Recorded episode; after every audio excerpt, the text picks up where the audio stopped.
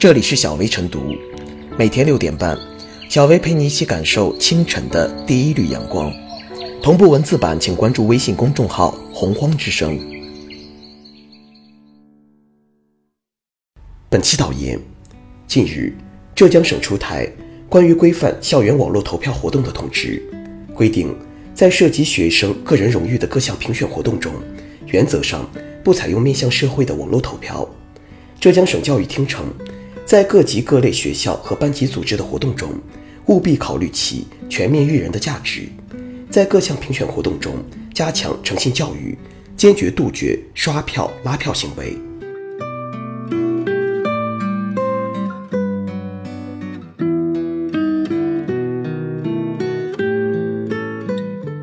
严管网络投票，受益的不只是朋友圈。如今，在人们的朋友圈里，各种各样的网络投票活动可谓层出不穷，这些投票活动的评选主体，绝大多数都是学生和幼儿，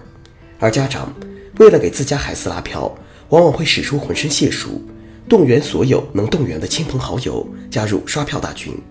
为此，许多本来对此不感兴趣的人都不堪其扰，可又碍于面子，不得不参与其中。在人际网络的影响之下，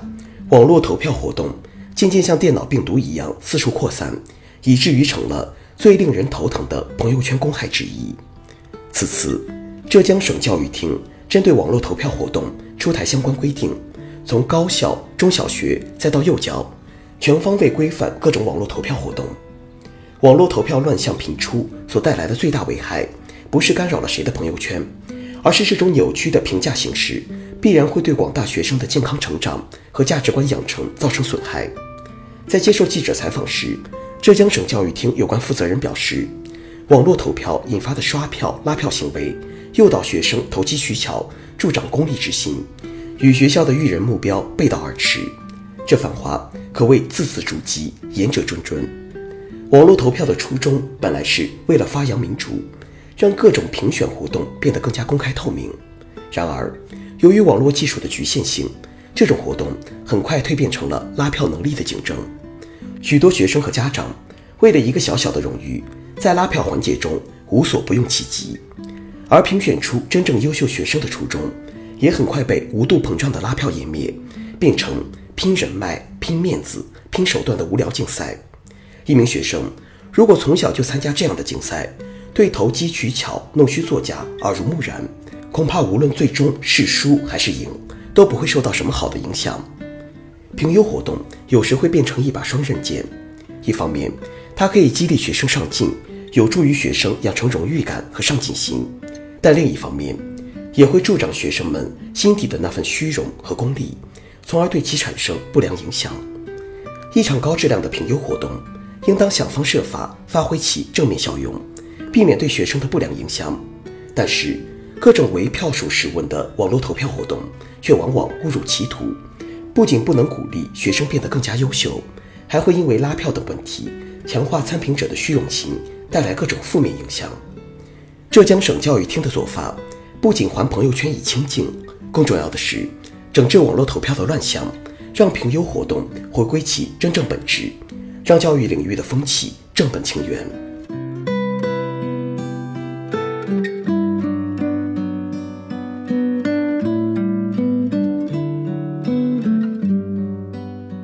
慎用原则，给网络投票乱象戴上紧箍咒。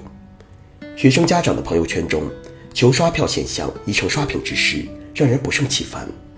网络投票本来是为了让更多的人参与，让各种投票评选活动公开。不过，越发扩大的投票范围，使得网络投票已然变味。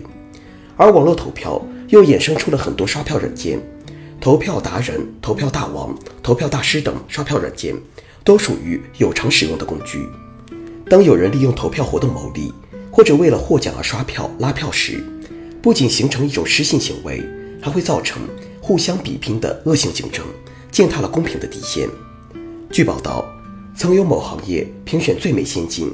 要求网络投票前三的人才有资格入围，可十名候选人都不约而同地采取了网络刷票的做法。候选人里，有的是花了几百元购买了一万票。有的是采取了名次包干制，而要刷到前三名，报价则为五万元左右。网络评选投票的背后是已然失去控制的检查评比现象。微信朋友圈里刷屏的学生投票也是如此。一种是学校或者教育机构评选先进的投票活动，另一种则是由相关企业出于营销目的发起的商业投票。现在的问题是，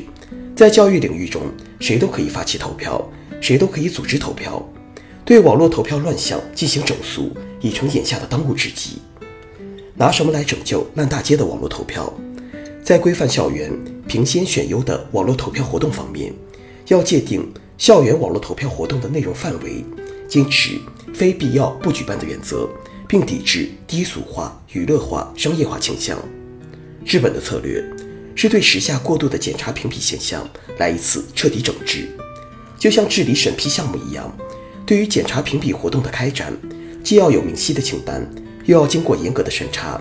非程序性把关的活动都严格审查，还有要对网络投票行为进行改良。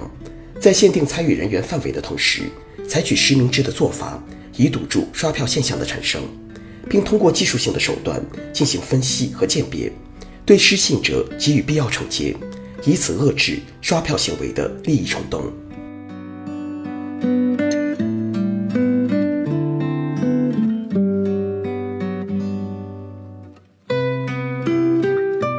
最后是小微复言，如今。在朋友圈里给孩子投票或拉票成了很多人的负担。一方面，与网络投票评选活动相伴而生的拉票行为，已经严重干扰到学生及家长的正常生活，加重学生及家长的负担；另一方面，网络投票引发的刷票、拉票行为，导致投票结果不能反映真实情况，容易诱导学生投机取巧、助长功利之心，这一学校的育人目标背道而驰。及时叫停涉及学生个人荣誉的各种票选活动，既是营造良好成长环境所需，也是回归公平正义所需。